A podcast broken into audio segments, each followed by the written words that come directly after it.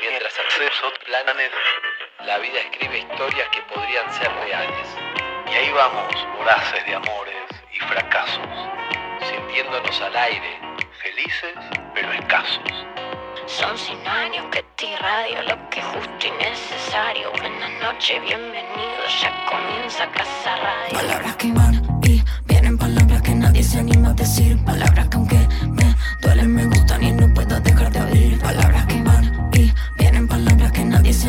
decir. Palabras que aunque me duelen me gustan y no puedo dejar de oír. Te cuento una historia. eh, Digo lo que nadie se anima y convierto tu miedo en euforia.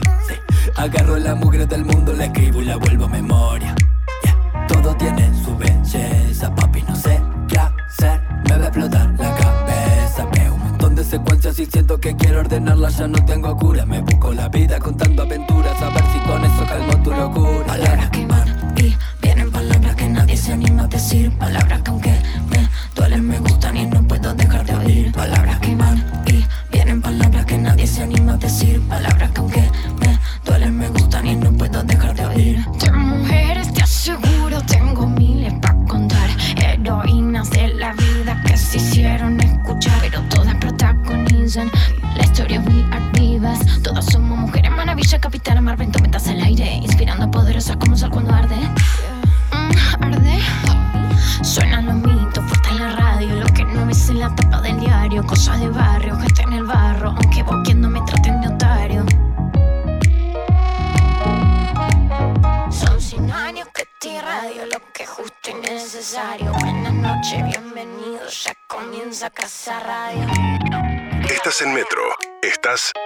Casa Radio. Andy Kuznetsov, Hernán Casiari y gran elenco. Palabras que van y vienen palabras que nadie se anima a decir. Palabras que aunque me duelen me gustan y no puedo dejar de oír. Palabras que van y vienen palabras que nadie se anima a decir. Palabras que aunque me duelen me gustan y no puedo dejar de oír. Casa Radio. Buenas noches. Bienvenidos. Bueno, buenas noches a todos. Esto es Casa Radio. Tenemos mucho para contarles, mucho para charlar. Eh, somos un equipo grande, eh, liderados por Hernán Casiari, que está junto a mí, pero también con Pablo Buenas Zucca en noches, la buenas operación noches. técnica. Ahí está, con Pablo Zucca en la operación técnica eh, y del vivo, pero también en la edición de audio, con Flor Suárez en la producción y coordinación, con May Escápola en la dirección eh, de todos los actores y actrices y con la dirección general de Andrés Pandiel. Acá estamos en vivo. ¿Por qué en vivo? Porque es fundamental para la radio. 22 horas 9 minutos. Buenas noches, Hernancito. ¿Cómo andás, Andrés? ¿Estás parado? ¿No estás sentado? Estoy mí- parado. mí Juan Alberto Badía. La sensación cuando, cuando te veo parado, la sensación de que no estás en estudio, sino que estás eh, con la visual en un gran campo, porque seguramente las veces que te vi parado te vi en tipo Lollapalooza, lugares así, adentro de una camioneta, de, un- de una casa quinta, cosas. Está bien verte parado. Además te veo, te veo parado y en contrapicado. Y está bueno verte así. Bien, eh, eh, estoy en contrapicado y no sabes cómo voy a quedar después de tomar el whisky, pero todavía no arranqué, lo tengo ahí, ahora lo voy a probar. Pero estaba pensando algo. Estaba pensando cuando veía. Primero les digo que nos gustan mucho los mensajes de los oyentes. Somos fanáticos de los mensajes de ustedes y lo pueden hacer al 11 37 78 95 10. 11 37 78 95 10. Arroba Casa Radio 2020 en Instagram ni para salir al aire 40107267. Hoy terminé de ver un documental que hay dando vuelta en Netflix, mucha gente la está viendo. Se llama El dilema de las redes sociales. ¿Lo viste? Sí, lo vi. Lo vi, lo vi, lo vi. En ese dilema de las redes sociales, básicamente son todos lo- estos eh, capos, CEO, programadores que trabajan en todas las redes sociales, toda gente vive en California, capos de la tecnología, gente muy joven, de Twitter, de Facebook, de Pinterest, de Instagram, todos, todo, todo el documental junta, todos estos, pero como arrepentidos con una responsabilidad porque lo que dicen es que las redes sociales están hechas, el, algoritmo y todo está hecho para mantenerte mucho tiempo ahí y mientras te mantenés mucho tiempo ahí, te venden, te venden cosas y productos.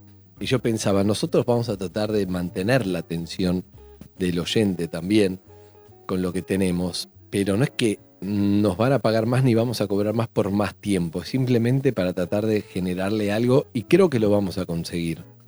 En lo que Ojalá tenemos que sí. decís. Ojalá que sí. Eh, la, la gran diferencia es que nuestro objetivo final no es coleccionar billetes en este caso, sino que la gente pueda coleccionar historias. Me parece que ahí hay una, una pequeña gran diferencia. Pero ¿quién te dice que de acá a unos años no seamos arrepentidos nosotros también y estemos sentados en un sillón eh, brindando testimonios para un documental en donde decimos, por ejemplo, eh, estoy arrepentido de haber ofrecido historias a la gente, porque no sabía que eso podía generar determinadas cuestiones que no sabemos cuáles son. Nunca digamos, de esta agua no hemos de beber. El documental Claro. es, muy, es muy específico, eh, da un poquito de miedo, nos hace replantear muchas cosas respecto incluso a nuestra propia, eh, a nuestro propio uso de, de- de las tecnologías y de las redes sociales, eh, pero no me parece mal tratar en este momento de seducir al espectador para que se quede, diciéndole, por ejemplo, que va a haber historias divertidas, que va a haber hoy, esta noche, historias eh, oscuras, que va a haber grandes interpretaciones, que va a haber escritores y narradoras alucinantes, y así como lo hace Mark Zuckerberg en, en Facebook, vamos a tratar de que nadie se vaya, por lo menos durante dos horas, de Casa Radio. Totalmente. Antes decías que hay arrepentidos. Y yo pensaba, ¿te arrepentís de cosas en tu carrera? Yo sí. O sea, uno, en definitiva, también puede pasar que uno dice, no me arrepiento porque me trajo hasta acá, porque aprendí, bla, bla, bla. Pero en definitiva sí hay cosas que uno hizo mal y dice, hoy no la volvería a hacer. Me, refiero a ese arrepentimiento. No sé si te pasa. A full, claro que sí. Pero igual, yo no sé, no sé cómo, cómo, cómo tendrás vos configurada la cabeza. Yo descubrí que tengo la cabeza configurada eh, posiblemente con un extremo optimismo. Todo lo que pienso, lo pienso desde el optimismo. Siempre, no sé por qué. ¿eh? Y cuando empiezo a recordar momentos en donde hice cosas que no volvería a hacer, de verdad, y no por perogrullo, no por, eh, no por libro de autoayuda, eh, de verdad pienso, ¿qué carajo hubiera pasado? ¿Dónde estaría yo si en 1989, en vez de ayudar a ese amigo que necesitaba plata y no lo hice por canuto o por miedo a que no me la devolviera o lo que sea, lo que sea, no importa qué, ¿qué hubiera pasado conmigo si, no, si, si hubiera hecho lo contrario? ¿A dónde hubiera ido? ¿Qué pasa con el destino? ¿Qué te cambia? A mí muchas veces lo que me ocurre es que me siento tan bien en el lugar donde estoy y sé que el lugar donde estoy es un Shenga, que si le sacás una maderita en 1989 te lleva a otro lugar distinto. A mí me da Me mucho, eso. mucho cagazo, mucho cagazo no estar acá. No estar acá en este momento con ustedes haciendo Casa Radio, por ejemplo. Si yo saco un- una pequeña carta de 1991, ¿qué sabes dónde estoy? Estoy preso en Venezuela. ¿A dónde estoy? Me da miedo. Por eso no me arrepiento de nada, porque me da miedo no estar acá. Hay algo lindo de lo que decís. Te voy a decir dos cosas. Una, te desafío, no hoy, quizá el lunes que viene, quizá en otro, a la guerra de historias. Así como está la guerra de canciones, donde uno con la letra que termina una canción empieza uno y uno tiene que cantar con la que terminó. Vos me decís, por ejemplo, le presté mi amigo de 1989, entonces historia de préstamo plata, listo, te cuento una. Cuando termina, termina en algo, vos tenés que empezar otra, ¿ok? Eso lo vamos Me a hacer y- improvisando y si el lunes que buenísimo. viene. Estaría buenísimo que, que esas consignas, que esos resortes los tirara el, el oyente también. Sí, pero tiene que empezar. Bueno, también me gusta, me gusta. Hay una historia para cada cosa y unas historias son más chicas, Claro. unas son excelentes, otras pedorras, no importa. Pero hay una historia de todo. Me gusta eso. ¿eh? Eso para el lunes que viene Excelente. o más tarde o quién sabe lo podemos hacer. Antes de la primera que tenemos hoy, te quiero decir nada más que en lo que dijiste hay algo clave. Todos estamos arriba de un Shenga. Lo que pasa es que si vos no estás contento donde estás, decís que hubiera pasado y quizás estaría en un lugar mejor. Pero si vos estás contento donde estás, decís, no, no, no, no hubiera tocado nada para atrás porque me gusta donde llegué. Y eso es, no es otra cosa que un balance que es muy importante, pero sobre todo es importante si vos no estás conforme donde estás. Todavía tenés que tocar ahí uno yenga para más adelante decir, estoy contento donde voy. Entonces un par de fichitas vas a tener que poner o sacar y de eso se trata, sí. Eso mismo, al revés, puede resultar insoportable. Por ejemplo, hay una película que se llama La habitación del hijo, una película De Gia- italiana de Nani Moretti. de Nani Moretti, vi. La estanza del figlio. Les- bueno, en donde el tipo no, el- al tipo se le muere un hijo en un accidente Mm. eh, de bicicleta y no puede dejar de pensar el chabón durante toda la película qué hubiera pasado si en el desayuno en vez de decirle andate al lado le decía quédate un rato más, cómo hubiera cambiado la vida. Bueno, eso que hablábamos desde la configuración optimista, desde la configuración pesimista, te lleva a un trastorno obsesivo permanente también. Entiendo. Entonces ese Shenga puede funcionar bien y puede funcionar mal. Eh, todo es así si lo chequeamos. El otro día me acuerdo, Todo. mira, te voy a contar algo muy simple de Yengas. Eh, una chica Florencia se va de TN. Se va de TN y manda un currículum a, creo que la 100 o Canal 13. A mí se, se va el programa Sebastián De Caro y entonces necesitaba una productora, una productora nueva. No, Noelia se va, Noelia, Noelia, ya me acordé, Noelia, una productora que tenía, se va. Entonces, Pandiela, el de 13 le dice, hay una chica que dejó un currículum, no sé, mándamelo. No hablaba nada de radio, había trabajado en TN. Pandiela la contrata y hoy eh, nació Elena gracias a eso. Si ella no hubiera mandado el currículum, no hubiera nacido Elena, no estaría acá, quizá no estaríamos haciendo Casa Radio, quién sabe. Y todo eso es por una acción. Cada acción te modifica absolutamente todo. Por eso a veces es la decisión de la Por eso la, sí, entiendo, pero por eso a mí no me va la victimización, porque es, hace algo, te va a llevar a algún lugar, no sé si bueno o malo, pero si no haces nada, todo pensado, no te mueves de ningún lado. Si haces algo, te va a llevar a algún lado que no sabes dónde. No sabes a dónde vas Es a tremendo. terminar. En la primera de nuestras historias, eh, Mariano Tenconi Blanco, que es el autor de la primera historia, eh, estuvo en una especie de residencia en Estados Unidos para escritores, donde había escritores de muchísimos países que tenían que escribir textos. Y este texto que, que recogimos hoy es un texto de ficción, pero ya se van a dar cuenta que en esa ficción hay mucho de esos días que pasó en Estados Unidos escribiendo.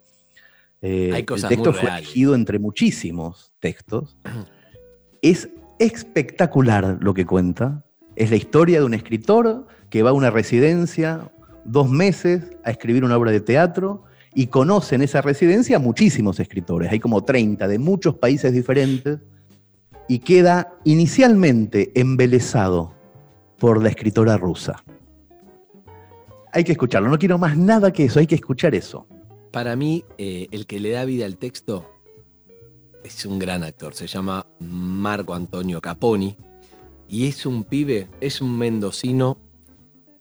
Es un mendocino que la verdad que te puede hacer de malo, te puede hacer comedia Sí. como nadie, te puede hacer un delirio. Es realmente, es muy bueno. Y para mí es clave en el texto que van a escuchar. eh, la voz y la interpretación de Marco Antonio. Es un tipo muy divertido, muy grandote, eh, muy buena onda. Eh, y hizo varias tomas en, cada fragmento. Me dice, me muestra acá Flor, se sentía más seguro así, un texto largo, hizo mucho zoom, pero vos te das a dar cuenta que él es, es la persona para darle el texto. Yo creo que es muy, una mirada muy varonil, se nota que es un hombre que lo escribe, y es muy desde ese punto de vista, por lo tanto, eh, vale la pena escuchar para ver lo que le pasa y después hablamos un poco sobre, sobre el final de qué es lo que pasa. Eh, la apertura de Ford y recuerden, después de escucharlo pueden hacer un comentario que quieran en un mensaje de audio al 11 37 78 95 10. Presenta la siguiente historia. Ford llega más lejos.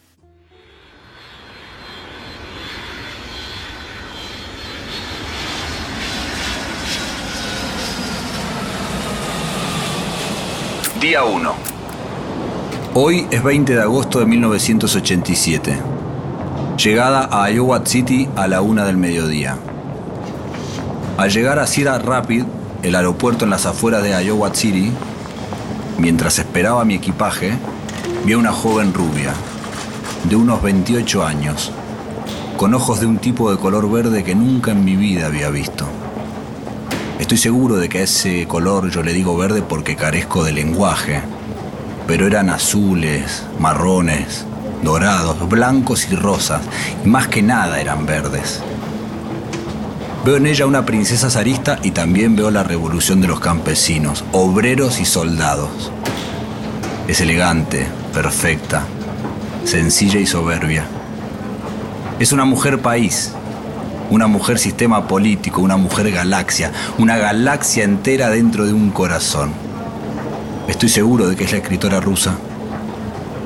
Veo un adolescente sosteniendo un cartel que confirma eso, ya que veo nuestros nombres juntos de una vez y para siempre. Ludmila Manjonok, Enrique Buti. Ella no me habla, yo no le hablo. El adolescente se presenta como Tim, es el driver que nos va a llevar al hotel. En el auto Tim no habla, la rusa no habla, yo no hablo.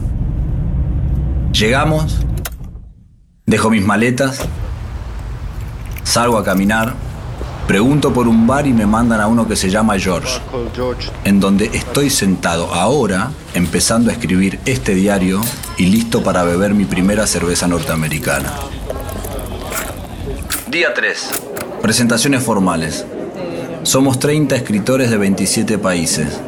El escritor mexicano me parece un soberbio, la escritora chinita tímida, hay unos países que no registré, la escritora nigeriana es solemne, el escritor venezolano se hace el galán latino, pero la rusa, la rusa no es una mujer, la rusa es un milagro.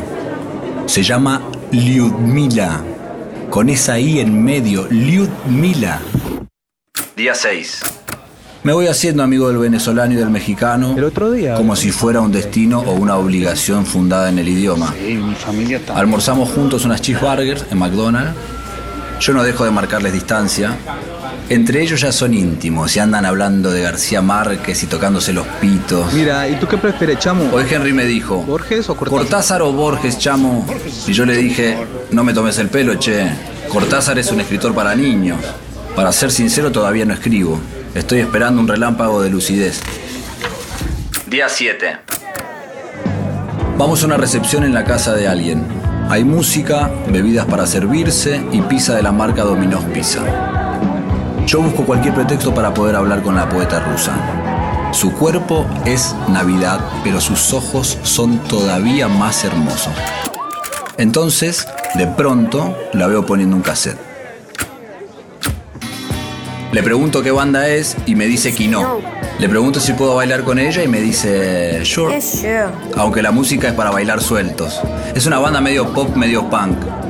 Yo bailo al lado de ella haciéndome el divo, como la mezcla entre un oso polar y siberiano y una sirena del Río de la Plata. Hablo con ella de Trotsky, de Mayakovsky, del género de la gauchesca, de Borges, de Joyce, de Svietayeva, de Eva, más de Trotsky, de Eisenstein, Einstein y Duchamp. Varias veces le digo Ludmila y ella me corrige. Lyudmila. Mila. Ludmila. Lyudmila. Liudmila. Ludmila, tu nombre es mi única palabra y no la sé decir. Día 12. Hoy pasó algo increíble. Bajé al lobby del hotel a ver si encontraba algún escritor para pedirle un cigarro. Los chinos son muy de fumar, así que esperaba que el filipino o el coreano anduvieran por ahí. Pero después me acordé que se duermen a las 6 de la tarde como las gallinas. Entonces bajo al lobby y afuera veo una multitud. Salgo a ver qué pasa y le pregunto a un gringo. El tipo me dice que alguien se quiso suicidar en el río y una persona se tiró a rescatarla. En la oscuridad de la noche y de ese río feo, apenas si se veía un pequeño brillo que se nos acercaba. De pronto, esa manchita plateada que eran el fallido suicida y el ocasional salvador se nos acercan. Pienso, se suicidó la escritora sudafricana. Estaba seguro, pero para mi sorpresa, cuando se pone de pie el rescatado, es un gringo colorado, flacucho, en sus 20. Trato de reconocer la cara y no lo logro, pero veo que alguien le da una toalla al Salvador y los demás aplauden. De pronto, el Superman de esa noche sonríe y noto que no era Superman, sino la mujer más increíble que yo haya visto en mi vida, Lyudmila. Me acerco y la abrazo. mientras dos lágrimas gruesas cruzan mi cara. Lyudmila me abraza fuerte, me besa la mejilla y me dice al oído, Hear me out. Hear That me monster out. which you call death does not exist. I love you, le digo, I love you. Y nos besamos en medio de todos, en medio de los aplausos, en medio del universo. Día 18. No hay una idea actual, pasado o futura, no hay acopio, no hay hipótesis de principio, no hay lógica interna. Cuando sucede, sucede. No es así, pero es así. Yo que vivo sobreactuando la varieté del galán recio y ahora tengo en el corazón una calcomanía que dice emergencia y al lado otra que dice propiedad de la Unión de Repúblicas Socialistas Soviéticas. Hoy me acosté con Ludmila. Su boca de vodka, su cráneo perfecto, bien formado, casi de laboratorio, como una robot mujer, sus tetas revolucionarias como dos volcanes de oro y sus ojos verdes enormes de alien bolchevique. La penetré fuerte, quise ser ininteligible. Lyudmila es mi Dios, el amor de mi vida, mi madre, mi padre, mi patria, el pan de cada día, los reyes magos, mi lucha, el aire que respiro, la razón de mi existencia y yo soy Lyudmila también. El sexo es fluido, acompasado, métrico, uniforme. La rusa está helada pero su piel hierve. Yo busco un signo en esa perfecta mirada estatal y en esa perfecta ortopedia dental y en esa perfecta boca roja y amarilla del comité, de los camaradas, de la pornografía prohibida y de la pornografía permitida. En esas piernas de la biomecánica de Meyerhold, en esa concha que ahora idolatro como una gelatina radioactiva. I love you, Ludmila, le dije. I love you. In Spanish. Spanish? Me dijo que te amo. Qué fuerte estás. Día 23. Cuatro días teniendo sexo sin parar. La rusa acoge con disposición perfectamente soviética. Todo es perfección física. Todo es deporte. Sin embargo, en el medio de su perfección maquinal me mira y me dice, Te amo. te amo.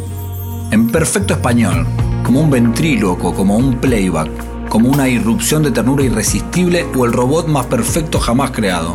Y después de decir te amo, una lágrima dulce, dorada, solo una, atraviesa su cara mientras ella sigue moviéndose encima de mí y me dice, I will come again, my bear. Hay un planeta que es el planeta en el que vivimos todos y hay otro planeta que se llama Lyudmila y que es en verdad como un mundo que hace que este mundo sea un mundo mejor. Día 27. Con Lyudmila, Love Splendor. La amo demasiado. Día 33. Lyudmila es hermosa, el sexo es increíble, pero está todo muy ava y yo no puedo congelar mis prejuicios. Yo preciso escribir y para escribir hay que cancelar el mundo real. Día 48. No tengo el chip del amor. Tanto jodí por Lyudmila y ahora que ella está dispuesta a dejar a su novio, la literatura, la diplomacia, ahora que ella está dispuesta a dejar a Stalin por mí, no a un noviecito, a Stalin, a mí me chupa un huevo. Escribe poemas increíbles, habla siete idiomas, trabaja para la Kremlin, es cinturón negro en judo, tiene unas piernas extraordinarias, es multiorgásmica. Pero yo ya me aburrí. Al final me aburrí. Está claro que el problema soy yo. Día 54. Me hice fuerte. Estoy en guerra. Estoy limpio. Estoy escribiendo muy bien.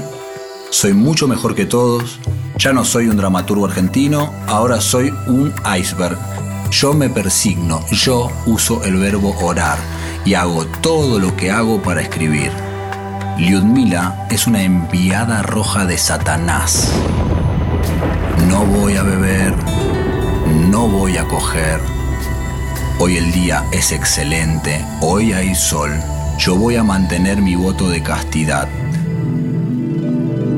Lo único que importa es escribir.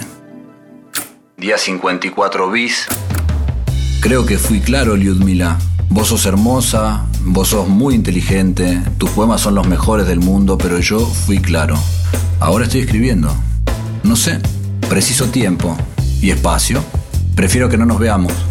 Nos vamos a seguir viendo. Todavía nos queda un mes acá en Iowa. Pero no quiero que estemos más juntos. No quiero que nos acostemos más. Ahora estoy escribiendo. Ludmila, mi único amor es la literatura. Día 70. En 15 días terminé la obra de teatro que me propuse escribir en esta residencia. Aún no tengo definido el título. En 5 días me vuelvo a casa. Trabajé muy duro estas últimas semanas. No sexo, no whisky, sin dispersiones, ni siquiera escribir este diario, aunque nunca sucede nada cuando escribís. Por eso escribir es todo. Quizás aquí termine este diario. Anoto una frase de Walt Whitman. Si no vas conmigo al principio, no te desanimes. Si no me encuentras en un lugar, busca en otro. En algún sitio te estaré esperando.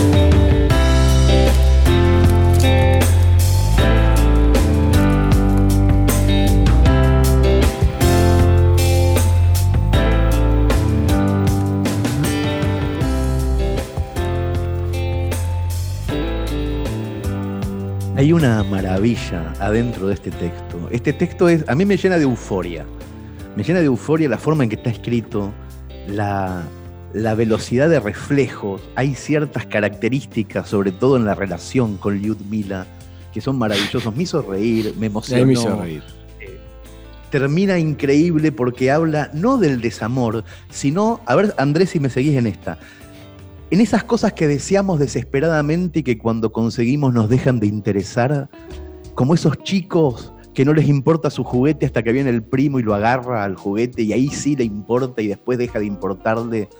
Eso es tan masculino. Es tan masculino el texto, es tan histéricamente masculino lo que le pasa al protagonista, eh, que no puedo dejar de, de divertirme por sentirme muchas veces identificado en esas cosas inalcanzables que cuando se alcanzan pierden todo su valor.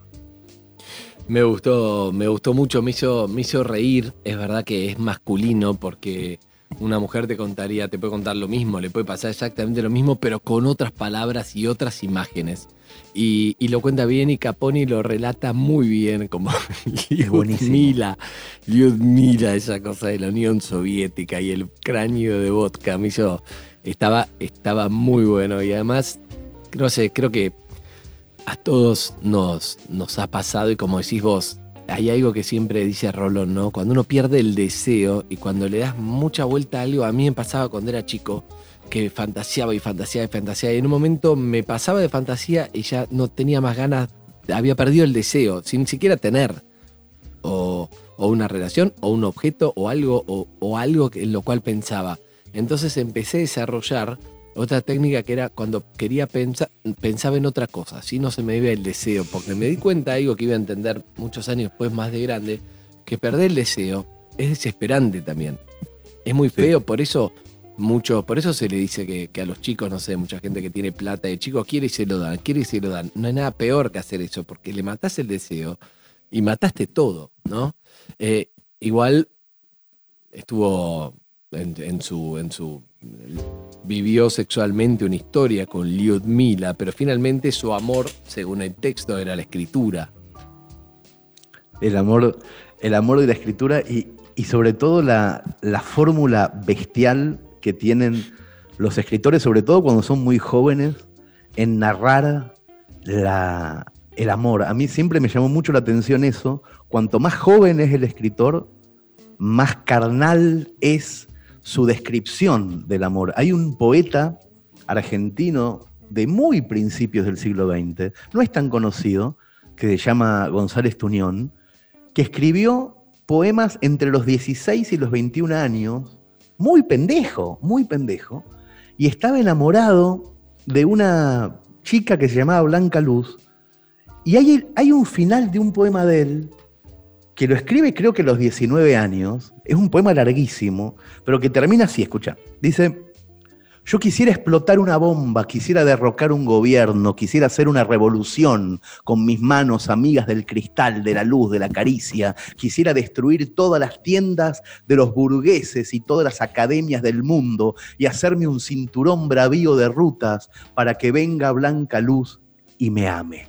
Siempre me llamó mucho la atención cómo un chico de 17, 18 años podría, estar tan desesperado por el amor, pero me parece que el amor tiene esa fuerza y el texto eh, que acabamos de escuchar, que se llama La Gran Novela Americana, su autor es Mariano Tenconi Blanco, un dramaturgo argentino, ese texto me hizo acordar muchísimo al final de este poema que acabo de decir, por la fuerza de las palabras, y, lo que más me gusta, pero lo que más me gusta lejos, es cómo se va desinflando ese globo tan pronto el, el amante tiene lo que quiere, cómo se desinfla ese globo del mismo modo que perdemos incluso en la cama también, después de acabar, perdemos todo lo que teníamos de chispa en la yema de los dedos.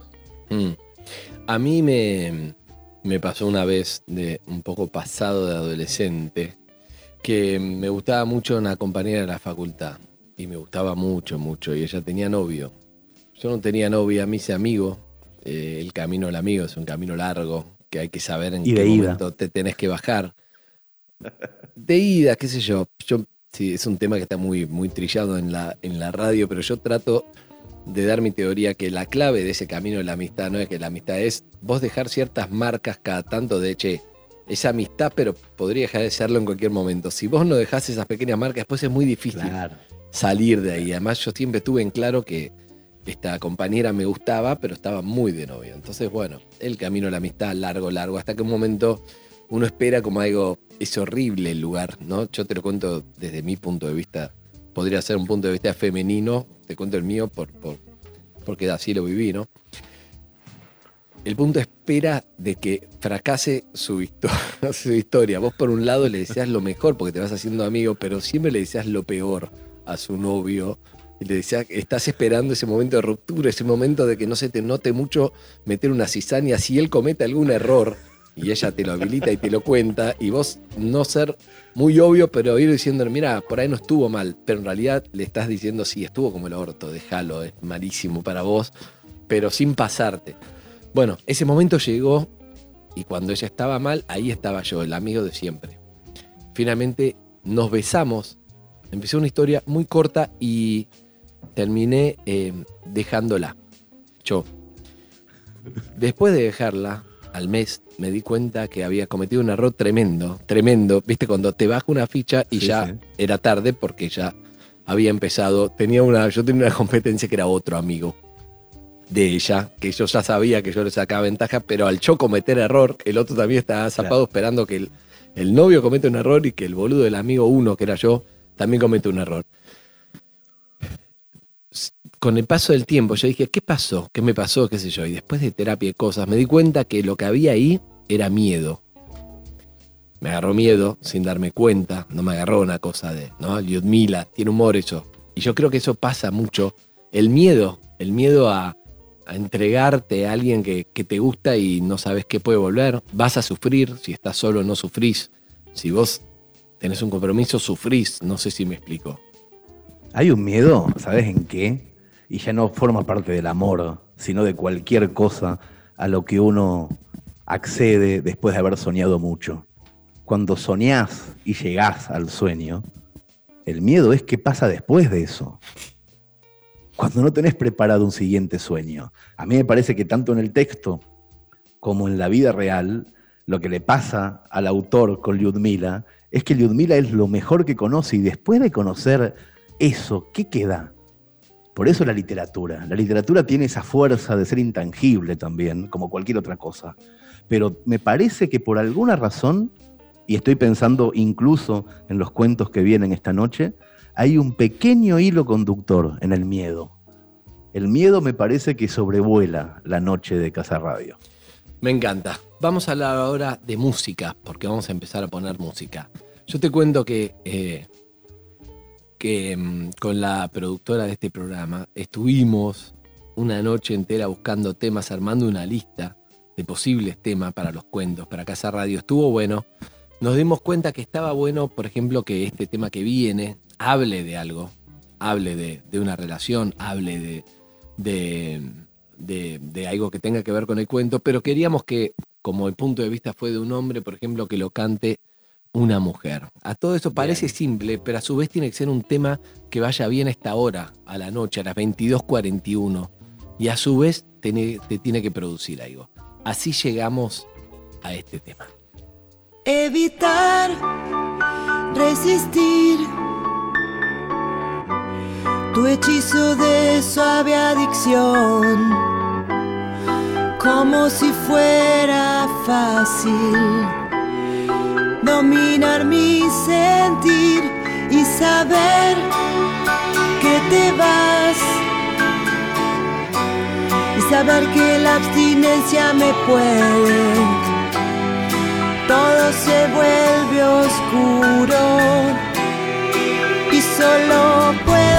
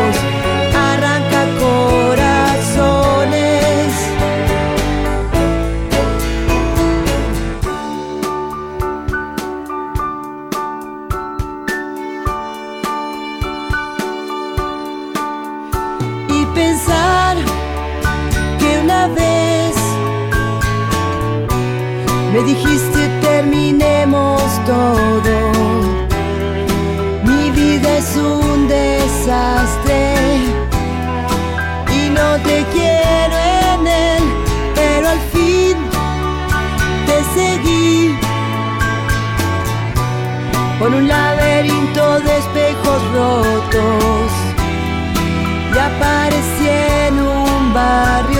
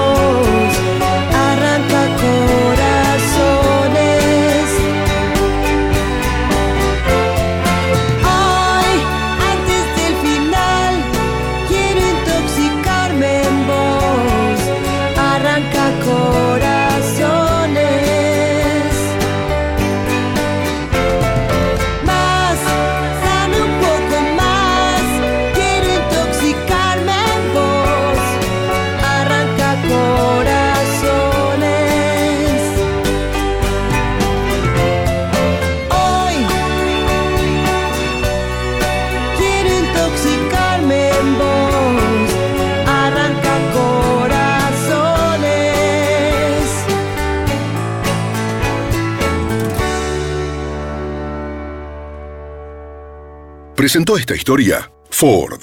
Llega más lejos. Andy Kuznetsov, Hernán Casiari y gran elenco. Casa Radio.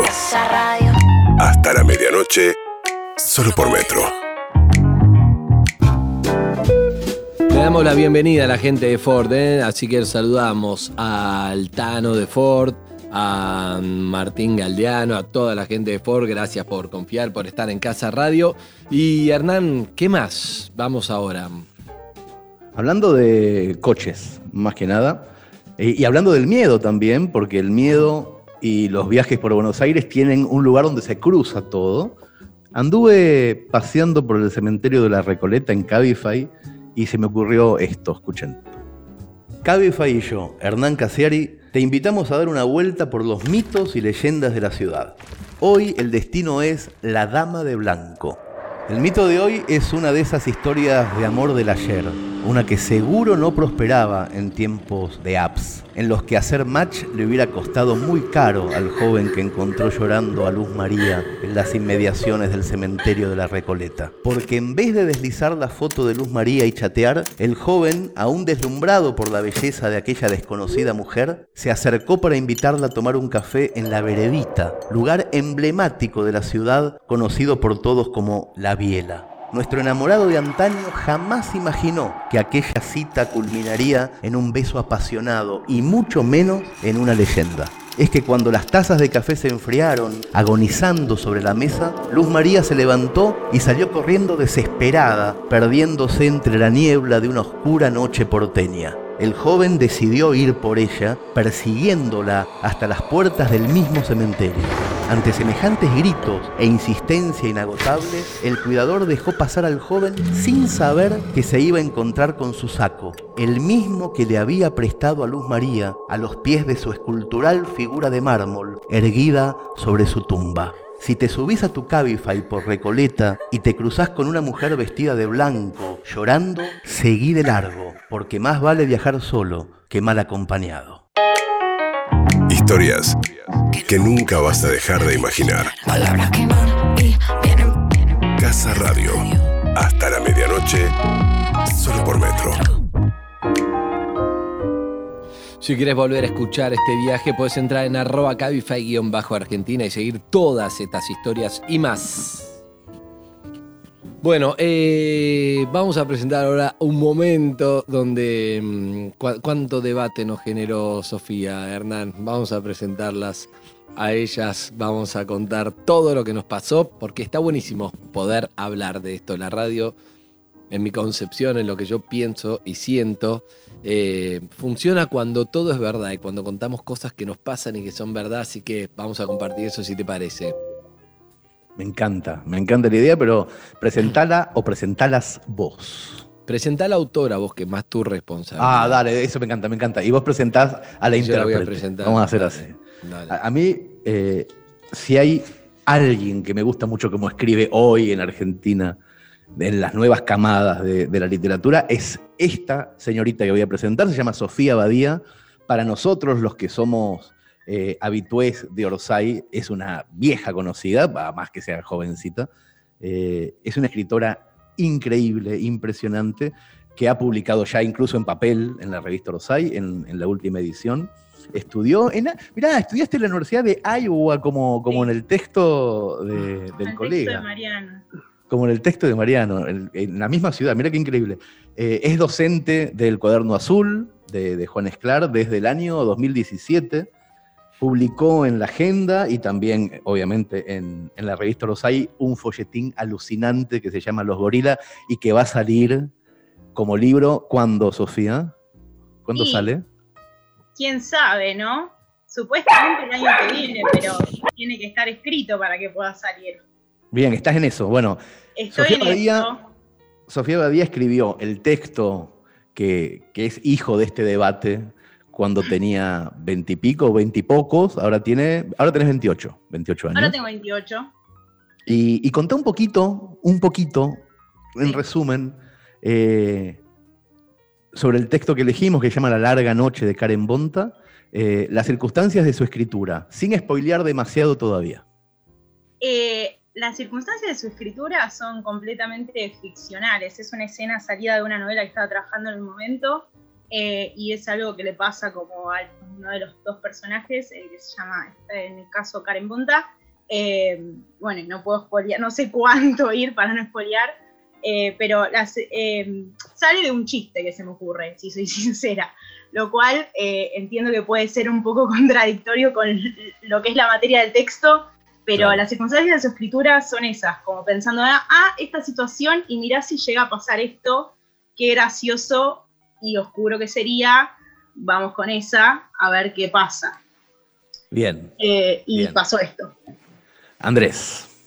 Melania Lenoir tiene un perro, por eso se mutea Sí. cada tanto, porque el perro habla en momentos inesperados, como nos dimos Yo cuenta. les pido perdón.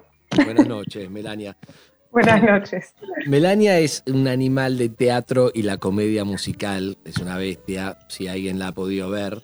Eh, Te puedo decir que estudio artes dramáticas, composición, coreografía, bla, bla, bla. Te puedo dar el papelerío de Melania, es largo, pero te puedo decir, por ejemplo, que estuvo eh, en Chicago, en, los, en Shrek, Jekyll, eh, Mr. Hyde, eh, Rocky Horror Show, Rock of Ages, que la vi ahí, el curioso incidente del perro a medianoche, que rompió todo, ganó todos los premios, nada. Hace todo, hace todo. Estuvo en Focus con Will Smith, por ejemplo. Canta increíble, como todos los que hacen comedia musical, que canta, baila, hace lo que haya que hacer. Y le puso voz a este texto. Este texto, buenas noches, Melania, antes que nada, ¿cómo anda? Buenas noches. ¿Cómo va? ¿Todo bien? Perdón por el perro. Gracias No, por no, esta estamos a favor de tu perro. Estamos a favor. Muy bien. Estamos a favor del perro. Yo le voy a contar a, a Mela y a Sofi lo que me pasó a mí, porque el- la semana pasada íbamos a poner el- este texto. A veces escucho, por ejemplo, esta semana escuché andando en bicicleta los textos y dejé el de, el de Sofi la semana pasada para, como que te diga, una hora y media antes, dos horas antes, totales como para, para saberlo, la verdad. Y Flor me venía diciendo, escúchalo, escúchalo, escúchalo. Y cuando lo escuché dije, pará, pará, pará, esto necesita un debate, no podemos poner... Me alarmé, dije, no podemos poner esto al aire así, porque sí ponemos esto al aire. Hernán es más kamikaze.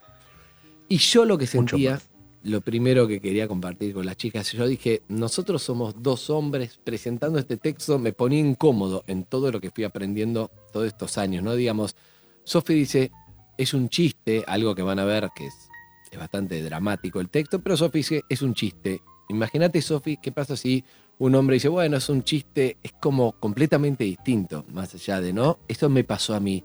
Le dije a Hernán, debatámoslo, y ahí entramos en un debate, y por supuesto que May Escápola, que es la, directora de actores, actrices de, de estos textos, más Flor, más Majo, opinaban y decían, es muy importante este texto, más allá de ese, entre comillas, bueno, no queremos spoilear, pero entre comillas algo que, que pone incómodo, más allá de eso, estaba buenísimo la parte donde decían ellas, se entienda, se comprenda o pueda narrarse lo que le pasa a una mujer que está sola, ¿no? Y desde ahí es que fuimos entendiendo por dónde iba. Yo quiero saber, bueno, un poco, eh, eh, Mela, cuando lo leíste, lo interpretaste, qué te pasó y Sofi, si, si estás de acuerdo con esto que, que te digo que, que nos pasó, que por eso lo debatimos tanto. Mira, para mí es un texto super power. Cuando me lo mandó Flor, lo leí varias veces y dije, bueno, a ver cómo encaro este texto, porque creo que tiene algo muy interesante, que es cómo arranca la protagonista de la historia y cómo termina.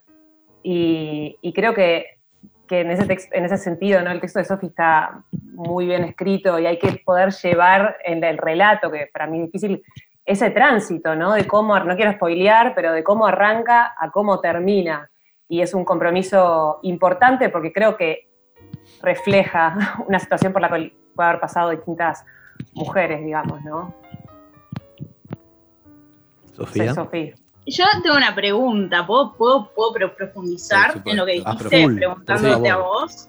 Sí. ¿Vos ¿qué, qué es lo que te pasó? Porque te escuché la semana pasada en la radio y digo, como me preocupé, digo, ¿qué le pasó a este hombre leyendo esto? ¿Estará bien?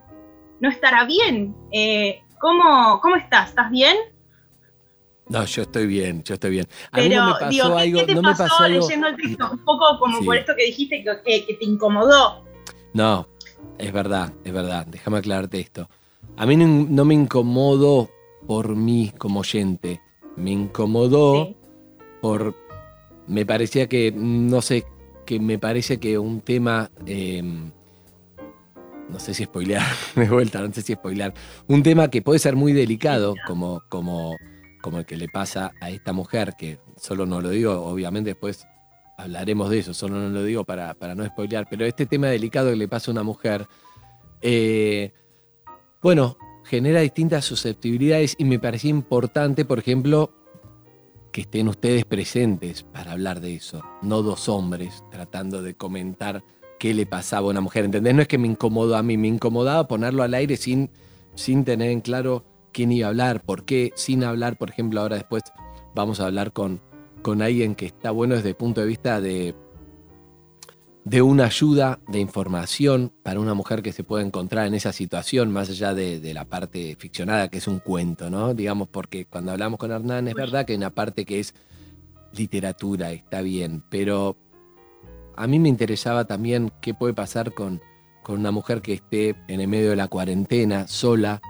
escuchando esto y quizás esté en esa situación y me gustaría estar como eh, a la altura de eso. Es un tema súper este, sensible, obvio. Y desde ahí es donde yo dije, de eso es lo que me pasó, estoy bien, pero eso es lo que me tenía miedo no estar a la altura, digamos, de, de- de lo que podía generar. Eso me pasó. Quiere decir que el texto está muy bien hecho, por eso te pasa lo que te pasa.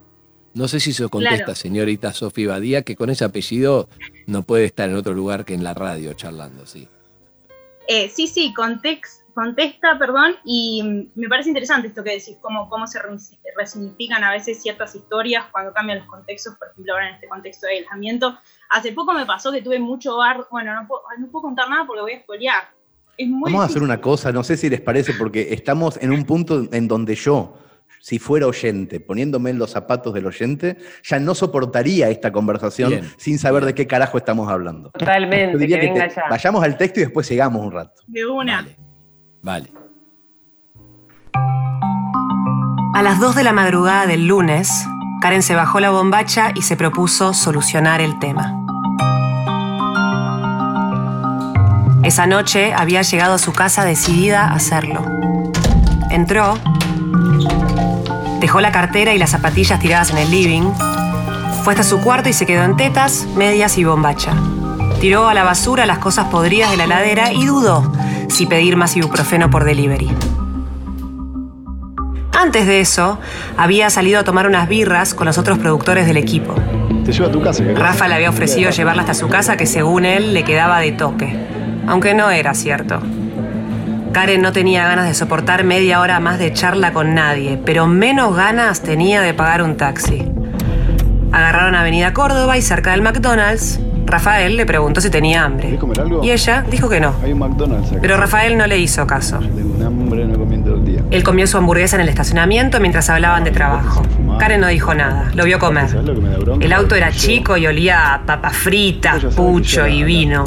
Era una intimidad que no quería tener, pero que le compraba a tiempo. Bajó la ventanilla y lo dejó de escuchar. Cada tanto estiraba la mano hacia abajo para sentir la bolsa de la farmacia tirada en el piso del auto, que le recordaba lo que tenía pendiente. Ya en su casa, sola, se prendió un porro y miró las instrucciones que le habían pasado. Sacó las cosas de la bolsa. Además de las cuatro pastillas que tenía que tomar, había comprado ibuprofeno 600, paracetamol, ribotril, diclofenac y ketorolac. Por si las cosas salían bien. Y por si salían mal también. Se sirvió un poco de vino y acomodó los blisters sobre la mesita ratona. Venía pateando el tema. Desde que se enteró hasta que le escribió a Ariela, una amiga ginecóloga de su exnovia, también médica, para pedirle que le consiguiera las pastillas, había pasado un mes. Por unos días se olvidó de hacerlo, negación tal vez, porque nadie cuelga verdaderamente con abortar. Solo se recuesta en los laureles de su privilegio invisible. Pero había algo más. Un morbo sutil que jamás admitiría. Querer esperar hasta que tuviera una pancita que no se viera pero que pudiera sentir, sabiendo que después iba a poder, como con el periodo de prueba de una suscripción gratis, darse de baja. Y después también estaba la paja, claro. La paja de tener que poner el cuerpo para salir del problema. De tener que poner el cuerpo para todo siempre. Pero el miedo a que se hiciera demasiado tarde y algo saliera mal, le ganaba al morbo y al cansancio. Después vino el miedo extendido. Abortar a medias, no darse cuenta y que se geste solo la mitad. Que después la obligaran a tenerlo, que la llevasen a cesárea en un estado de inconsciencia y al nacer que el feto engendro deforme fuese celebrado doblemente milagroso por ser medio bebé y aún así estar vivo. A la gente le encanta sacar del horror una historia de esperanza. Se bajó la bombacha, subió una pierna a la silla y se metió las primeras dos pastillas adentro. Se limpió el dedo con la pierna, bajó la pata y a los 10 minutos hizo lo mismo con las otras dos pastillas. Tiró perfume de lavanda por todos lados y se sirvió un poco de vino. Se acostó en el sillón a esperar para que no se le cayeran las pastillas. Empezó a llorar, de a poco, al principio. Pero después fue tan fuerte que apenas podía cerrar la boca para respirar. se miró el pecho, los mocos y la saliva le chorreaban. Aunque había leído bastante sobre el tema y hasta escuchado experiencias de conocidas, no sabía si así era exactamente cómo tenía que hacer las cosas. Mientras se secaba las lágrimas con la mano, se empezó a reír desesperada de los nervios con toda la cara fruncida, llanto y carcajada al mismo tiempo. Los ovarios se le empezaron a retorcer como si la hubiesen llenado de piedras y la estuvieran agitando. En cuclillas se miró la bombacha. Ya había empezado a perder sangre. Por reflejo volvió a mirar el sillón. También lo había manchado.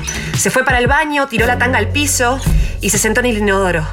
Hizo un poco de pis y por la grieta entre sus muslos vio cómo se sumergían en la pileta amarillenta dos coágulos. Primero uno, después el otro, gigantes, rugosos, pero también gelatinosos y brillantes como dos huevos de campo crudos. En ese instante sintió un alivio enorme. Pero como si además la hubiesen rasguñado por dentro dormida. Intentó limpiarse con papel, pero fue inútil porque seguía sangrando. Apoyó la espalda contra el inodoro y se quedó reclinada a esperar. Después pasó al bidet. Mientras regulaba con las canillas a ciegas, hacia atrás, con una mano, con la otra tocó el botón del inodoro al costado para darle play a la despedida. Pero la cadena hizo ruido. Un ruido rotundo y algo familiar, pero que bajo las circunstancias se rehusó a aceptar. Se paró de repente, dejando el bidet prendido, como si la hubieran apuntado con un caño. Esperó y volvió a intentar. Esta vez el ruido de la cadena fue sediento. Estaba rota. Se hizo la distraída, respiró y volvió a tocar el botón. Mantuvo. El agua roja del inodoro se fue por la tubería, pero enseguida volvió a aparecer. Como un elenco de actores que sale a saludar por segunda vez. No podés, parecía que le decía el inodoro cada vez que insistía con tirar la cadena. Los restos de su feto y de su endometrio volvían flotando a perseguirla como un posteo antiabortista de un troll local. Ya estaba casi abrazada la mochila del inodoro de la fuerza que hacía para mantener el botón apretado sin patinarse. Cada vez que lo intentaba, el inodoro contrarrestaba escupiendo pedazos de hilos y manchones rojos. Le corrían hasta los tobillos las gotas de sangre y agua que le caían por las piernas mojadas. No sabía qué hacer, pensó en llamar al plomero, pero ¿cómo le explicaba? ¿Cómo negociar un precio razonable en medio de un aborto? Vivir sola y tener un buen verdulero y un plomero de confianza es casi tan importante como haber tenido un padre que te quiso de chica. Con las pocas fuerzas que le quedaban, fue corriendo hasta la cocina. Agarró un balde, lo llenó de agua y volvió al baño. Tomó envión con los brazos y con un grito vació el agua en el inodoro con la furia de una catarata y se desplomó en el piso. Respiró hondo y miró hacia arriba. Ninguna luz divina solo cielo raso descascarado por la humedad. Estiró la alfombrita del baño y se acomodó encima de ella como pudo. La espalda curva contra la bañadera, las piernas juntas para el costado. Se sentía una pieza de pata muslo adentro de una placa de horno. Tironeó del borde de la toalla que colgaba del gancho de la pared y se tapó. Cerró los ojos hasta que se quedó dormida.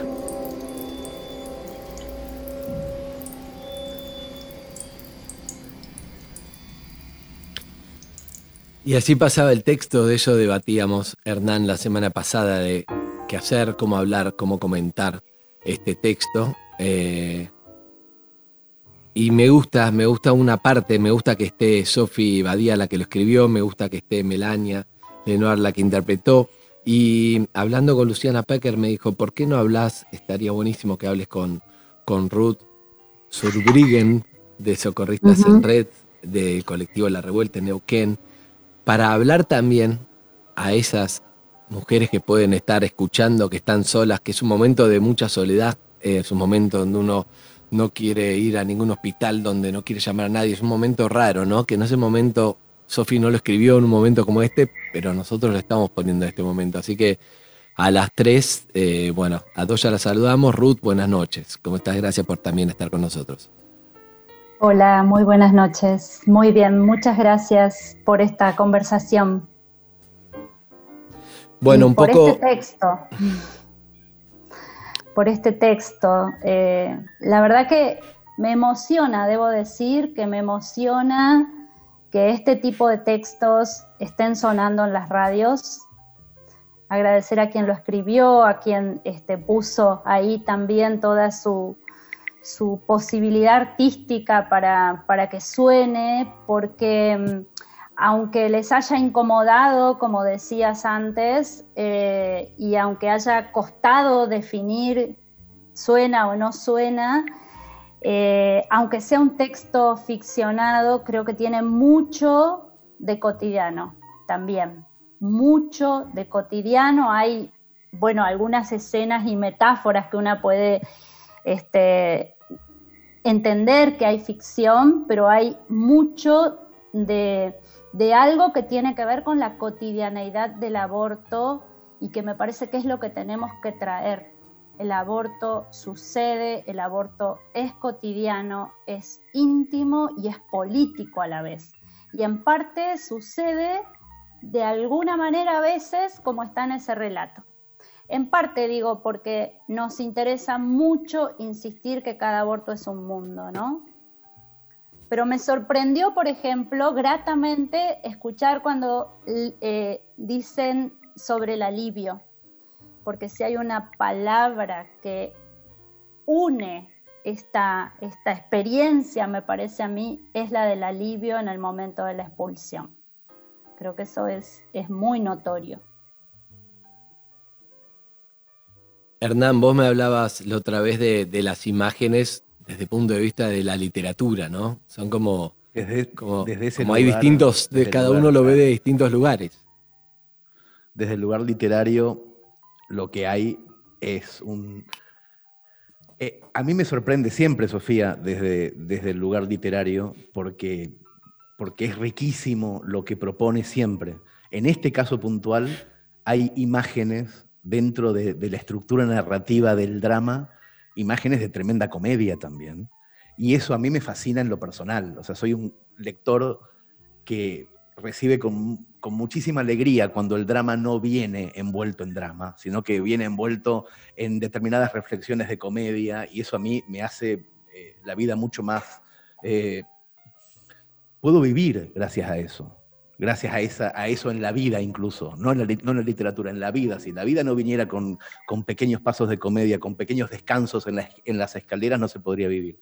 Y Sofi lo que tiene es que lo hace maravillosamente bien. Y este texto tiene, además de una profundidad política, ideológica y todo lo que quieras, tiene una literatura tremenda, alucinante.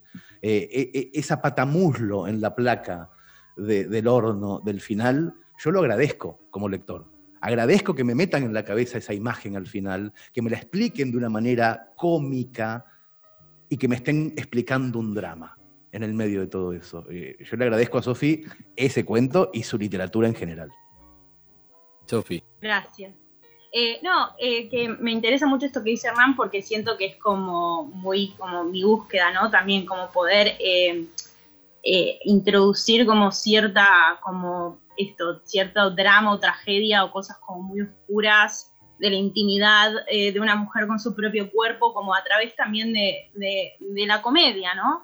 Eh, y que sea como un, también como un, literariamente eso pueda también ser, eh, tener contraste, ¿no es cierto? Eh, como digo, como que en ese sentido no solamente la tragedia tiene que significar un fin trágico, sino que puede haber como un momento de alivio también desde un punto de vista más simbólico a través del lenguaje y de las palabras, no tanto así porque, bueno, aborté y entonces eso ya supone como el alivio físico que está capaz más pegado a la realidad, sino como el alivio en, en la experiencia de lectura, ¿no? Como que uno pueda capaz ingresar a ciertas historias como desde otro lado que no sea tanto el lugar común, desde donde está explorado, desde donde, desde donde con la seriedad con la que se habla, que obviamente es la seriedad que tiene el tema y por supuesto abortar no es un chiste, pero no quiere decir que uno no se lo pueda tomar con humor, porque también, yo, cuando un montón de mis amigas que abortaron y después tienen que seguir viviendo, y obviamente que vas a, te vas a reír de eso y vas a hacer humor con eso y te vas a en algún momento reírte. Obviamente también depende de la situación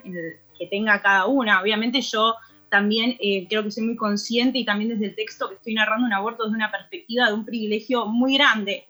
Eh, donde eso también eh, me habilita a mí a em, poder como introducir una, una subjetividad diferente eh, que me permite como ir a lugares de pensamientos más oscuros, pero porque está ese lugar posible para ser explorado, porque hay cosas de las que no me tengo que encargar, o problemas que no tengo. entonces puedo como acceder a otros niveles de profundidad y también más contradictorios, que capaz no son el centro del debate, porque obviamente no es el punto, eh, pero bueno, cuando no es necesario bajar información, eh, uno, digamos, puede, por eso también me interesa encararlos desde el punto de vista literario y no como un relato en primera persona, eh, como este es mi testimonio, me pasó esto, chicas como sepan lo que se siente, aunque un poco termine también siendo la cuestión y pueda haber empatía y, pueda crear muchísima identificación, ¿no es cierto? Esto es como ficción y un montón de,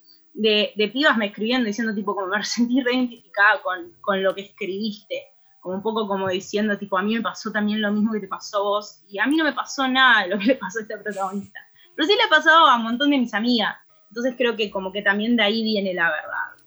A mí, Sofi, cuando vos me decías por qué a vos te preocupó, qué sé yo, a mí no me preocupa al escucharlo yo, pero sí como comunicador pienso, como te decía, en chicas o mujeres que, que, están solas escuchando qué hacer con eso, ¿no? Y por eso me parecía que Ruth podía aportar desde su lugar eso, ¿no? Eh, ¿Qué hacen? ¿Hacen un teléfono? ¿Piden ayuda? Mujeres que por ahí tienen miedo de, si piden ayuda, hay presas, mujeres que no saben en, en, qué situación están, qué hacer con ese que no era un novio pero tampoco, ¿no? Como, como algo así, ese eh, hacerlo parte, ¿no? Un montón de cosas que, me preguntaba que, cómo, cómo lo vivirán, Ruth.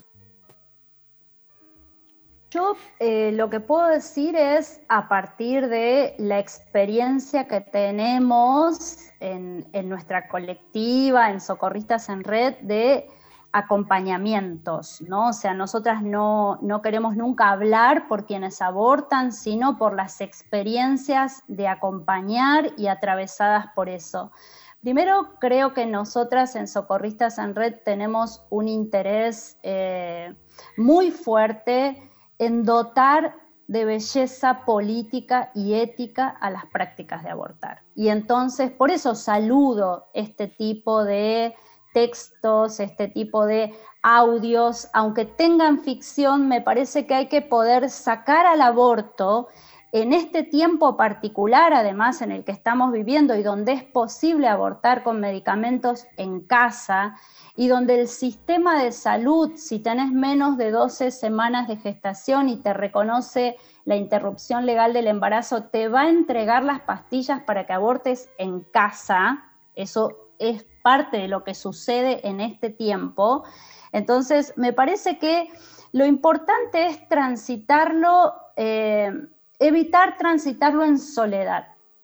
Creo que cuando se logra salir de la soledad y sentirse acompañada, que el sentirse acompañada no necesariamente es con alguien físico, con una ahí en ese lugar, ¿no? El sentirse acompañada puede ser el teléfono de una socorrista que está del otro lado a las 2 de la mañana, a las 3 de la mañana o a las 7 de la tarde y que dice, vas bien en lo que vas, te puedo mandar una foto, nos dicen, sí, mandame una foto y te digo si está o no, porque ese coágulo a veces es un poco confuso según las semanas de gestación.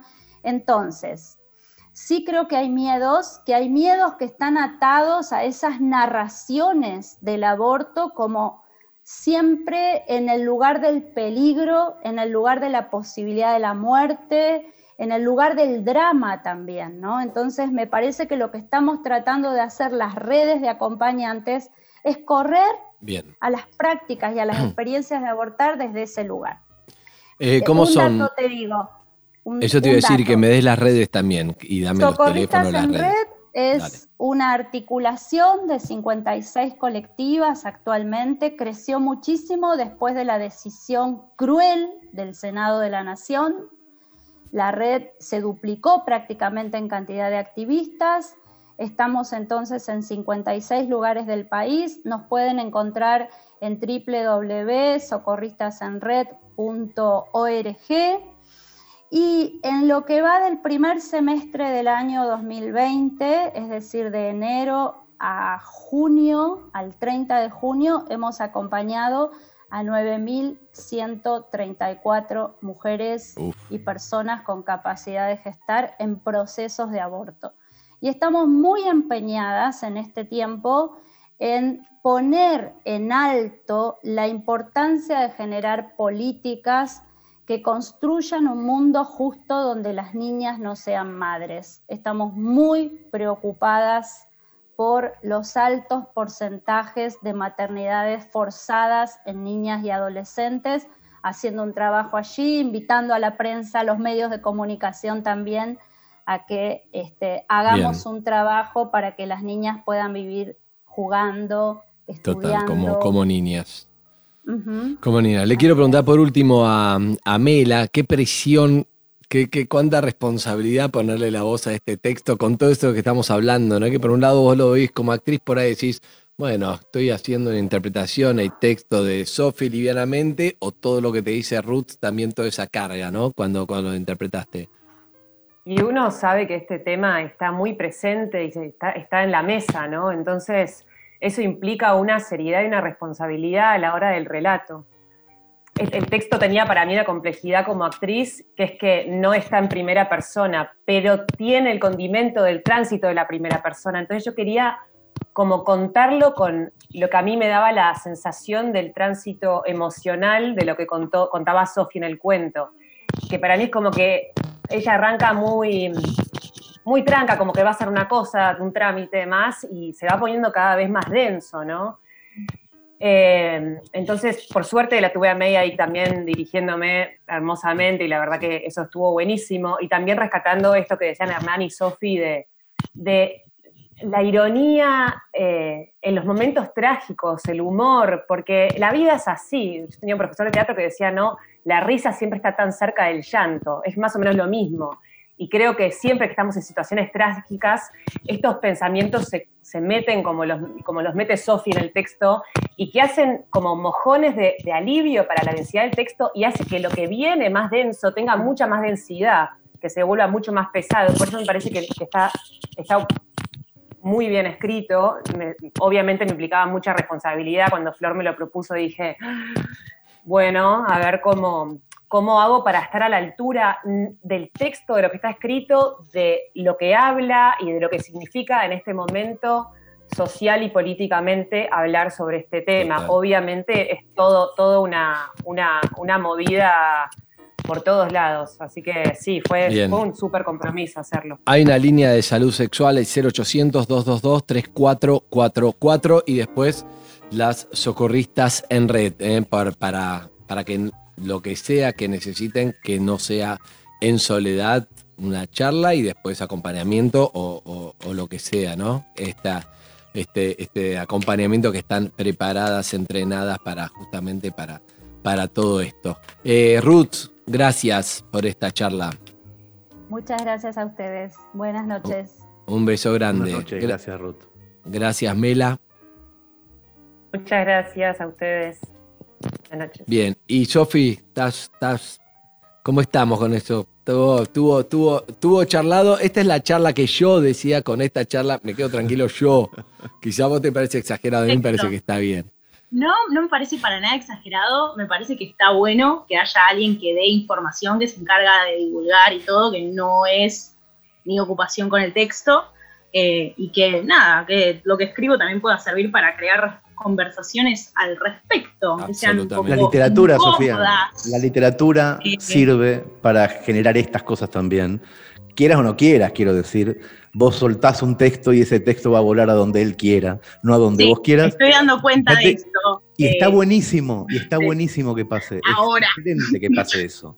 Es lo mejor que puede pasar, que el texto deje de ser tuyo, que vuele, que se vaya a lugares que ni siquiera tenías previsto que pudiera ir y en ese viaje también puede servir a otra gente que no sabes ni que existe, ni que está, ni a dónde, a solucionar cuestiones. La literatura también es necesaria para eso. Es buenísimo que pase eso. Te agradezco por el texto y por lo que haces. Bueno, gracias a ustedes por ponerlo y por dejarme venir a charlar con ustedes y dar mi opinión. Bien, Sofi. Eh, y como lo mismo que dijo Hernán, pasa con las canciones a veces. El autor la escribe, deja de ser suya.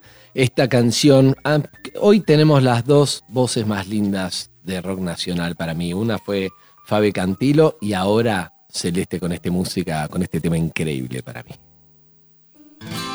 Dame amor, dame tu corazón, dame tiempo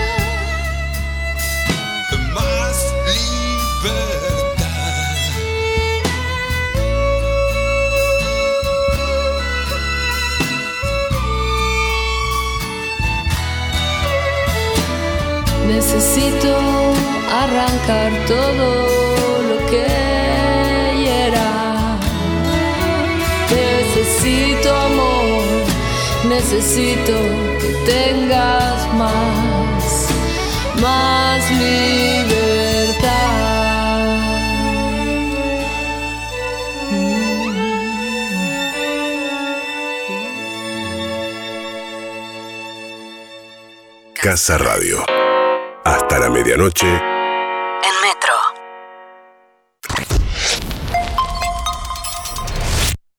Hay historias que por un instante se vuelven reales.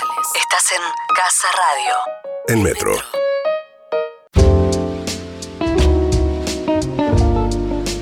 Hay gente escuchando este programa a oscuras. Hay gente escuchando el programa con un vinito. Son pasadas las once y media de la noche y no se terminaron las historias. Hay más historias. Por alguna razón descubrimos con Andrés desde el principio del programa, sin ninguna estrategia, es absolutamente casual, estamos transitando historias que tienen que ver con el miedo.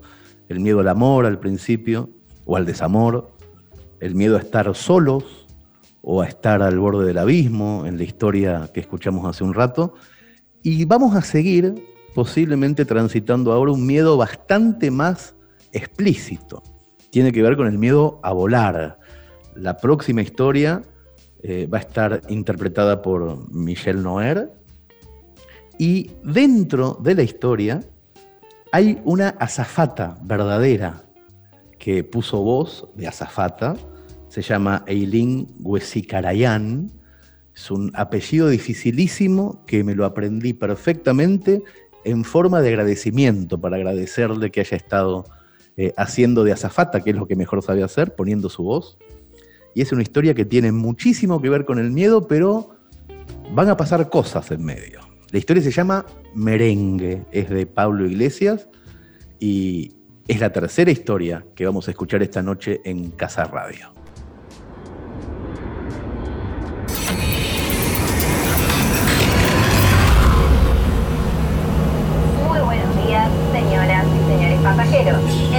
Comandante y toda su Me senté con Leo, mi hermano menor, que en ese momento tenía 7 años. Lo convencí de que viajara del lado de la ventanilla explicándole que no podía perderse el paisaje caribeño, que visto desde arriba era una belleza y él, confiado, aceptó gustoso. Bueno, está bien, me siento acá. Un traqueteo y luego un sonido a motor gastado de camión avisaba que nos comenzábamos a elevar. Me agarraba tan fuerte de los apoyabrazos que sentía que iban a saltarme las uñas de los dedos. Cuando nos estabilizamos en la altura, destrabé una bocanada de ansiedad y comencé a imaginar las playas de harina, el mar turquesa y las palmeras con sus hojas derrumbadas por la falta de viento. Al rato nos trajeron una especie de desayuno que incluía café, jugo de naranja de bidón, una croissant muy grasosa y algo parecido a un yogur congelado que no me atreví a probar. Me comí la medialuna gigante de Leo también. Muchísimas gracias por su atención. Una monja sentada al otro lado del pasillo tenía migas sobre un crucifijo que colgaba en medio de dos montañas nevadas. Cuando por fin me llegaba el sopor del ansiolítico, escuché a Leonardo decir, Parece que hay tormenta. se puso todo negro, Está todo negro. e inmediatamente después se encendieron los avisos de ajustarse los cinturones de seguridad. El comandante ha encendido Al final siempre es peor imaginar que ver. Así que observé por la ventanilla y constaté que volábamos sobre nubes negras que se arremolinaban sobre sí mismas. Cada pocos segundos todo encandecía, como si el cielo estuviera iluminado por potentes luces estroboscópicas. ¿Está lloviendo abajo? ¿Llueve abajo? Me preguntó Leo con una voz entrecortada.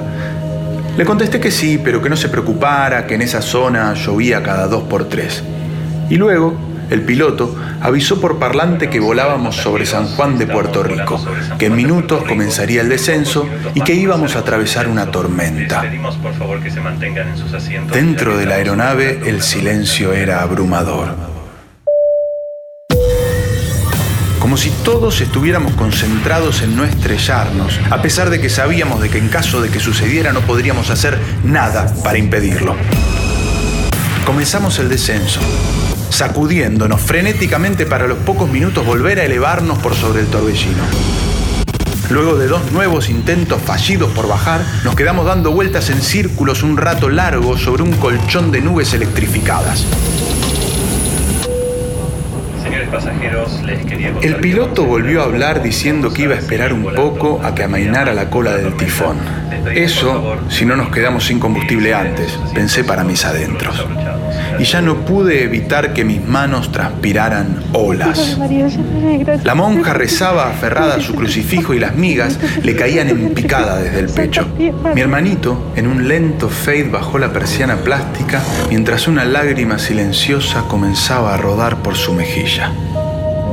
La azafata estaba sentada de frente a todo el pasaje y era tal el esfuerzo por disimular su espanto que su rostro parecía más desencajado de lo que estaba. El pequeño avión entró en un enorme pozo de aire que me enfrió todo el cuerpo por dentro. La monja me miró y me dijo, quédese tranquilo que Jesucristo viaja con nosotros. Él nos va a acompañar, no se preocupe. Y no pude dejar de sentir extraño que me tratara de usted. Tuve el reflejo de llamar a mi mamá que estaba sentada junto a mi padre varias filas más atrás, pero me arrepentí. Me contuve. Pasaba el tiempo y el aparato no conseguía meter con éxito su nariz entre las nubes carbonizadas. Leonardo no aguantó más y se largó a llorar. De pronto, dos centroamericanos que viajaban delante de nosotros se pusieron a cantar merengue, así de la nada, merengue. A mí me pareció muy desubicado y estaba dispuesto a decírselos, pero si abría la boca yo también me iba a descoser en llanto y no se iba a ver tan natural como en mi hermano, que era apenas un niño. Pero el clima, al menos dentro del avión, poco a poco comenzó a mejorar, gracias al ritmo alegre de las canciones de los músicos, quienes mientras hacían percusión contra los asientos, los bolsos de mano, las ventanillas, nos pedían que cantemos junto a ellos un pegadizo coro. Algunos pasajeros se sumaban tímidos y de esa manera descargaban tensiones, pero yo tenía el cuello duro y la garganta seca. Y Leo ya no lloraba, sino que soltaba unos chillidos como de chancho. Uno de los del merengue, desobedeciendo la orden de no sacarse el cinturón, se dio vuelta y arrodillado sobre su asiento nos miró con una sonrisa que parecía un piano. Y de manera amigable le dijo a mi hermanito, Oye chico, trajiste las ojotas. Oye chico, trajiste las ojotas. Las palabras ojotas y trajiste en boca del músico sonaban con la letra J como una H aspirada. Leo dejó de gritar y me miró sin entender. Y el músico repitió, sí, las ojotas, para darle a los tiburones cuando caigamos en el agua. Cuando caigamos al agua. Y empezó a hacer mímica de pegar chancletazos en el aire. Mi hermano soltó una risa atrevida que contagió a casi todos alrededor, menos a la monja que viajaba con Cristo del otro lado del pasillo. Eso es, chico, eso es, dijo el del merengue. Y se dio vuelta, dando por concluida su misión. Al siguiente intento, y luego de unos cuantos estertores latosos, logramos atravesar la barrera inclemente de agua y viento. En el mismo instante en que el alivio de tocar tierra se convertía en la mejor sensación del mundo,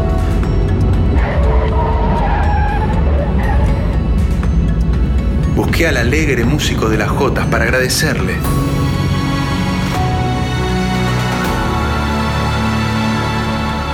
Pero ya no estaba.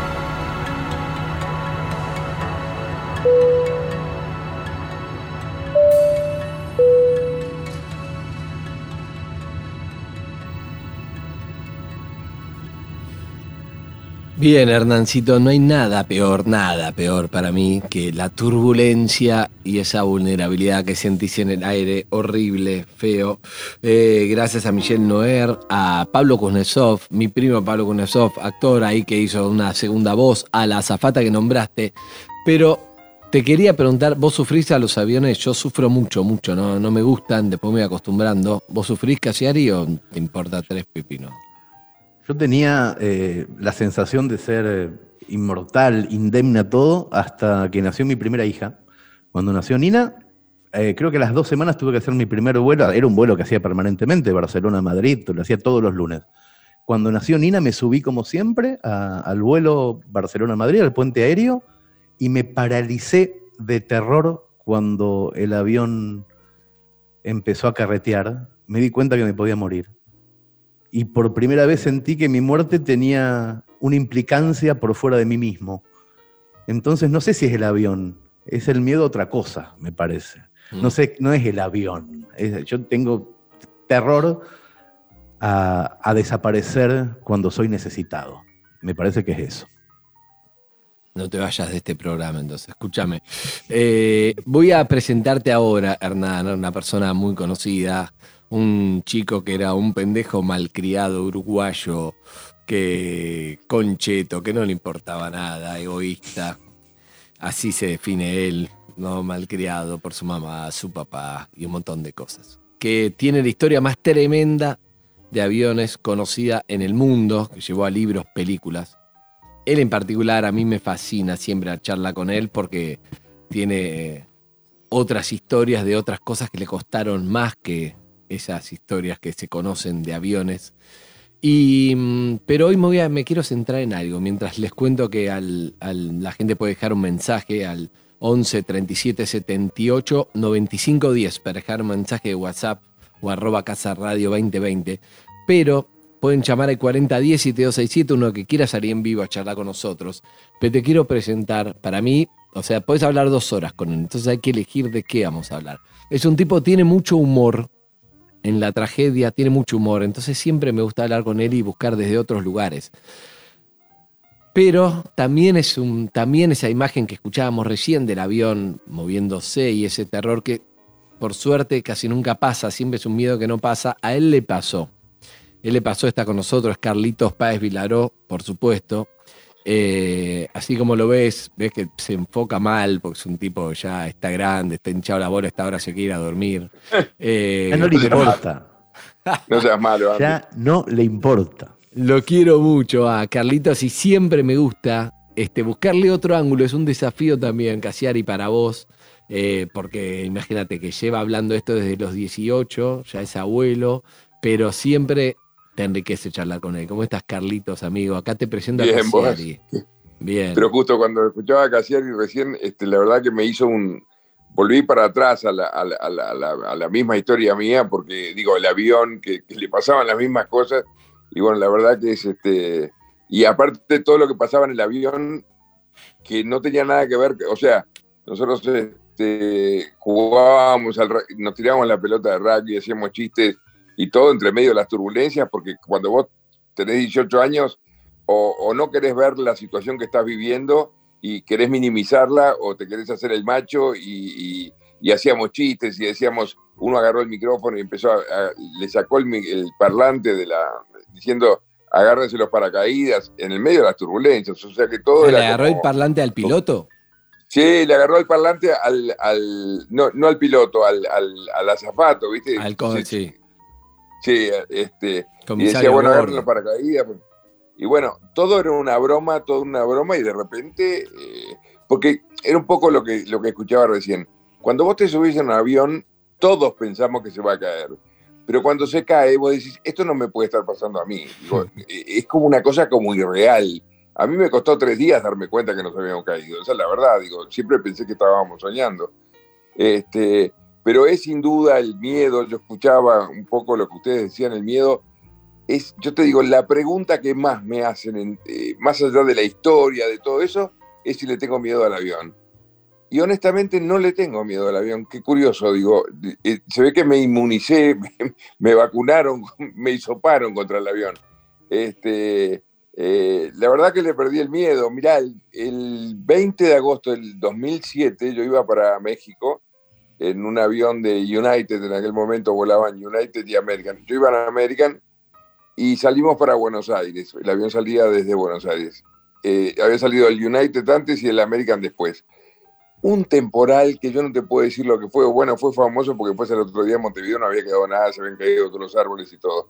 El avión nuestro no podía, no podía aterrizar, no, no encontraba el lugar para poder aterrizar, se prendían las alarmas.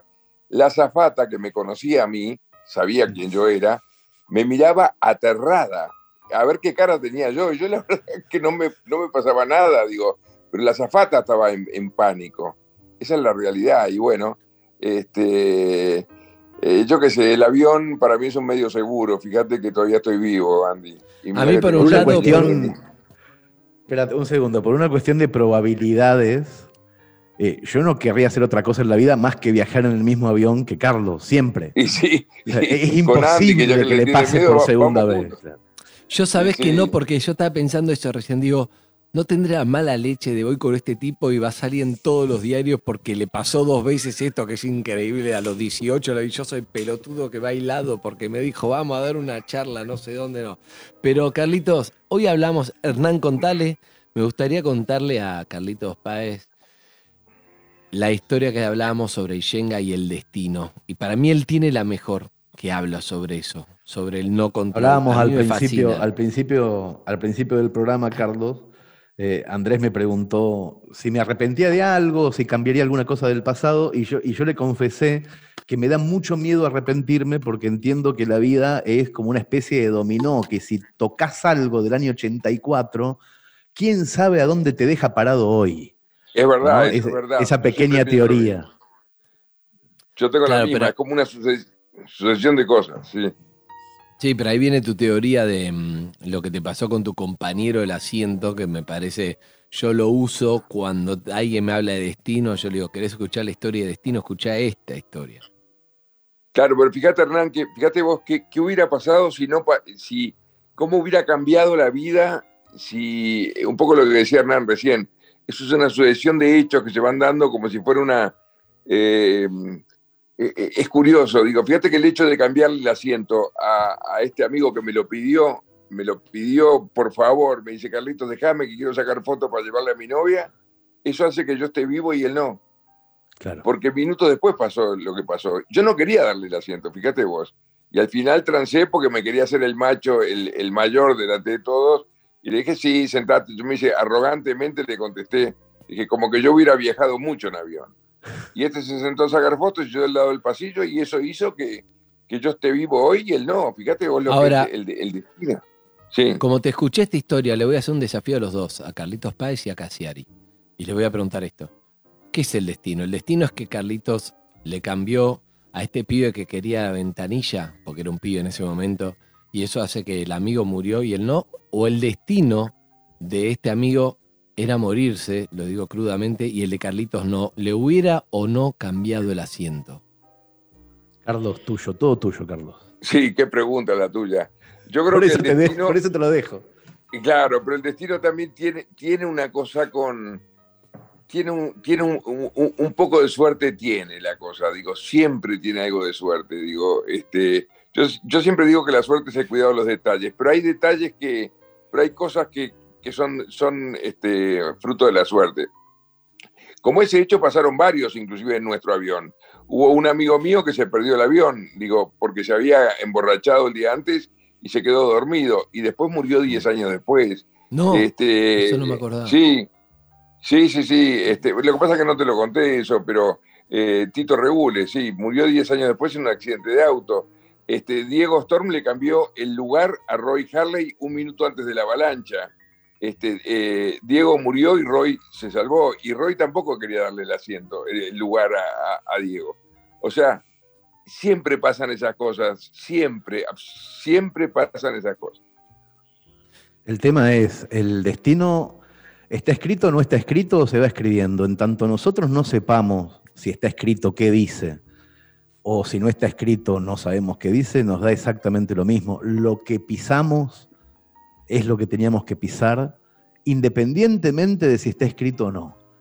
Los muertos que están muertos se murieron, la gente que está viva está viva.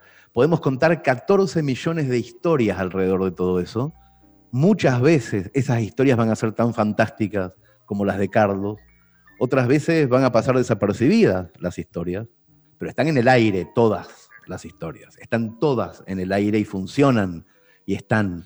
La historia de los rugbyers uruguayos que se salvaron de la muerte en un avión es una de las más espectaculares y por eso el mundo entero las conoce, sobre todo porque es una historia que a cada rato tiene que ver con el destino, con el destino de ser ellos, porque ningunos otros fueron ellos. Y ese destino hace que sea también una historia inmortal. Es verdad. Este, yo qué sé, es una, yo, yo creo que simplemente es una historia increíble porque está protagonizada por gente común. No éramos tipos excepcionales, no éramos montañistas, no éramos, éramos gente del común. Y yo, como decía Andy recién, un malcriado, un caprichoso, eh, tenía niñera en esa época. Imagínate vos el personaje que me hacía, me llevaba el desayuno a la cama. Y, y de repente te encontrás en esa situación y después 70 días en la cordillera de los Andes eh, eh, en una otra que cuarentena, que cuarentena, setentena, digo. Está bien, ustedes, ustedes han, han roto todos los, todos los récords de, de- de cuarentena, pero bueno, nosotros tuvimos 70 días este, eh, con la incertidumbre más bestial y con y no es una cuarentena como la de ahora. Nosotros con 29 muertos al lado, este, a 25 bajo cero, o, o sea, en condiciones teniendo que alimentarnos de nuestros compañeros muertos, o sea, la situación nuestra no pudo haber sido peor, esa es la realidad. Y sin embargo, y sin embargo, el ser humano común tiene esa capacidad de evolucionar, transformarse y salir adelante. ¿Viste? Y algunos dicen, no, no puedo más, no aguanto más la cuarentena, estar encerrado, no ir a un asado. Es una locura eso. Pero yo quiero preguntarle algo a Hernán que me gusta, porque eh, te cuento, Carlitos, que Hernán tuvo un infarto en Uruguay y hizo una historia espectacular, no tanto como Estoy la al, tuya. estoy al tanto del tema porque lo leí y me pareció apasionante. Que este, eh, en el Prado fue, ¿no? Este? Sí, señor. Sí, señor. En, una, en una casa de- del barrio del Prado. Después Sí, de la historia por- ustedes, Estamos alquilando. Sí. Por Airbnb. A mí me pareció alucinante tu cuento, Hernán. La verdad, alucinante. Tu cuento Sí, no, bueno, tu es, historia. es eso, claro, bueno, es una historia real que parece un cuento porque también se tejieron un montón de carambolas alrededor de eso. la- las personas que nos estaban alojando y que me salvaron la vida, después tuvieron, gracias a esa generosidad, eh, una historia increíble con el dueño de Airbnb y, y Sí. terminó siendo el, el emprendimiento de Javier Artigas Herrera, de él estoy hablando, eh, una de las, de las empresas más importantes del Uruguay al año siguiente. Fue una historia increíble, llena de carambolas también, y que por alguna razón también bastante eh, paradójica, eh, también la compró Disney y van a hacer una película el año que viene con eso, que me imagino, por lo que sé, se va a filmar en escenarios naturales, en la misma casa donde me infarté. Mirá eh, vos. Igual Carlitos, la de Carlitos tuvo Ethan Hawke. A ver quién pone Disney a hacer de Cassiari. A ver a ver si pone. pone a Robert De Niro, claro. Ethan No, Hawke- nosotros Ethan está- Hawke está- tomando mate. Sí, señor. Hay un proyecto sideral, ahora lo está haciendo Bayona, el- el- el que hizo la película Aquella lo imposible y que dirigió Jurassic Park, la última. Sí, señor. Están en un proyecto, está filmando El Señor de los Anillos y termina El Señor de los Anillos en Nueva Zelanda y se viene para Uruguay a filmar también en escenarios naturales este, una mega película sobre la historia nuestra.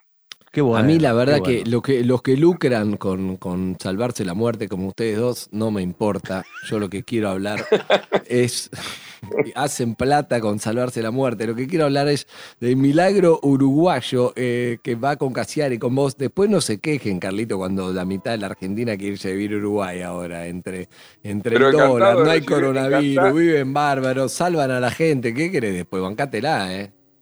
Encantado de recibirlos, yo adoro la Argentina, me da mucha pena lo que está pasando en la Argentina, me da mucha lástima, la verdad, pero de corazón, ¿eh? lo siento eh, terriblemente. Me parece, son bienvenidos acá todos mis a- a- hermanos argentinos, así lo siento. Carlitos, un Mirá que beso se te grande. ir gracias todos, ¿eh? Mirá que se van todos, ¿eh? Ojo, ¿eh? Sí, que vengan Ojo nomás, que vengan. Hernán, un abrazo viejo y te Gracias, felicito por tu historia. Andy, Abrazo te quiero para mucho. vos. Nos vemos dentro de unos días, me parece. Dale, dale. Chao, Andy. Carlitos. Chao, chao, chao. Chao. Nos vemos, eh, chao, porque va a empezar eh, eh, PH en Uruguay, no conmigo, con otro conductor, pero creo que va a ir este Carlitos, que tiene con esas historias, son tremendas, pero me acordé de tu historia de Uruguay que tiene en común eso, ¿no? Con, con Gente que lucra con la muerte. Gente, eso vino después, esa es la ironía de nuestra relación. Gente que se salva de la muerte. Mucho tiempo después siguen lucrando y lo compra Disney. Grandes películas y compran los derechos de sus vidas de miércoles.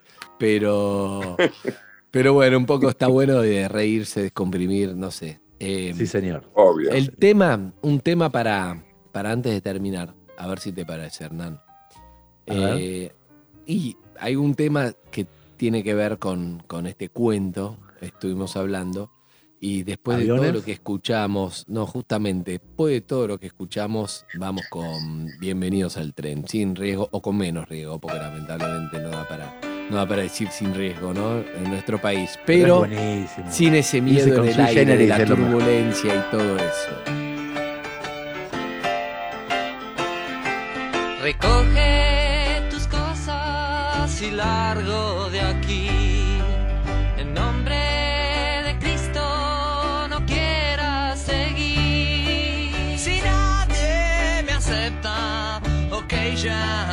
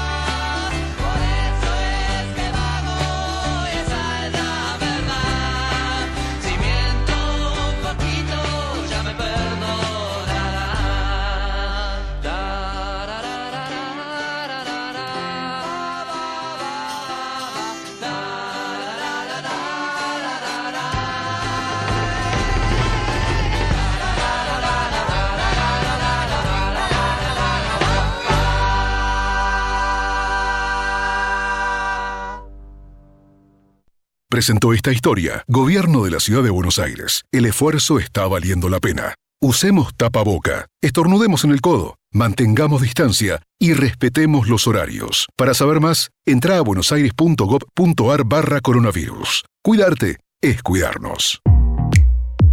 Y ya que hablamos de historias, queremos contarles la historia de Notco, ¿eh? que es una startup que se creó a partir de una pregunta que ¿por qué no? ¿Why not? ¿Por qué no podemos hacer las cosas de manera distintas? Y hoy estamos reseteando la industria de la alimentación, eh, haciéndola mucho más sustentable, creando productos igual de ricos, pero hechos a base de plantas, muy loco, usando mucha menos agua, liberando menos oxígeno del planeta para cambiar el impacto que genera lo que comemos, sin cambiar los sabores. Nosotros ya probamos la Not Burger, que está muy buena, parecida a una hamburguesa. La Not Mayo, no lo probé. La Not Milk y la Not Ice Cream. Probé el helado buenísimo, sin leche. Nosotros ya dijimos why not. Y vos, Notco, productos igual de ricos, pero hechos a base de plantas. Creamos un mundo más sustentable. Why not? ¿Por qué no?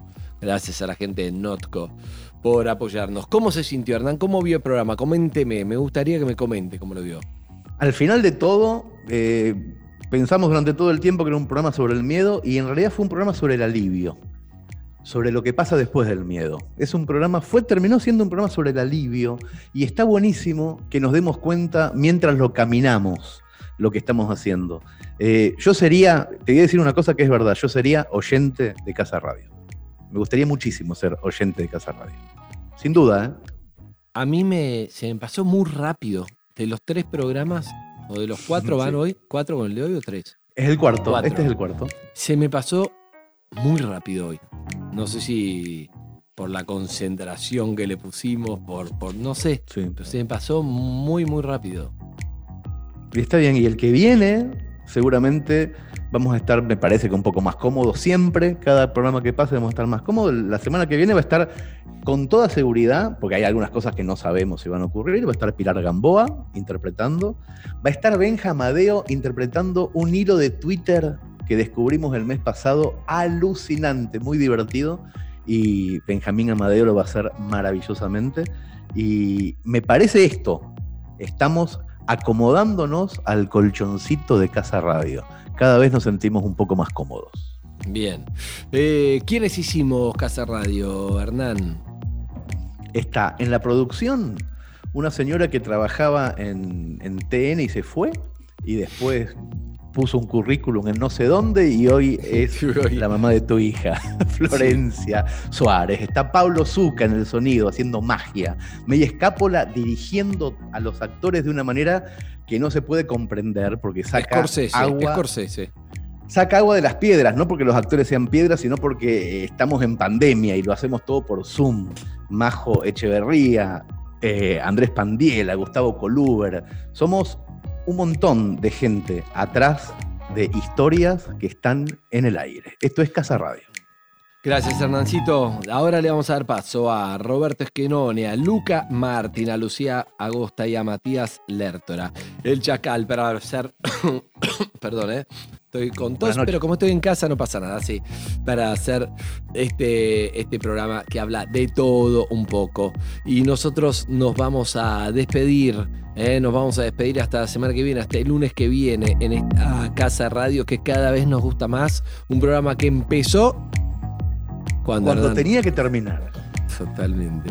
Y terminará, no sabemos No cuándo. sabemos, no cuando empiece todo, no sabemos. Gracias, Casiare, como siempre. Gracias, gracias a todos. Gracias, Un beso grande hasta la semana que viene. Chao. Hasta el lunes. Volvé a escuchar. Casa Radio en nuestra plataforma On Demand Entra a metro951.com. y reviví Metro cuando ¿Cómo? y donde quieras. Metro On Demand está en metro951.com.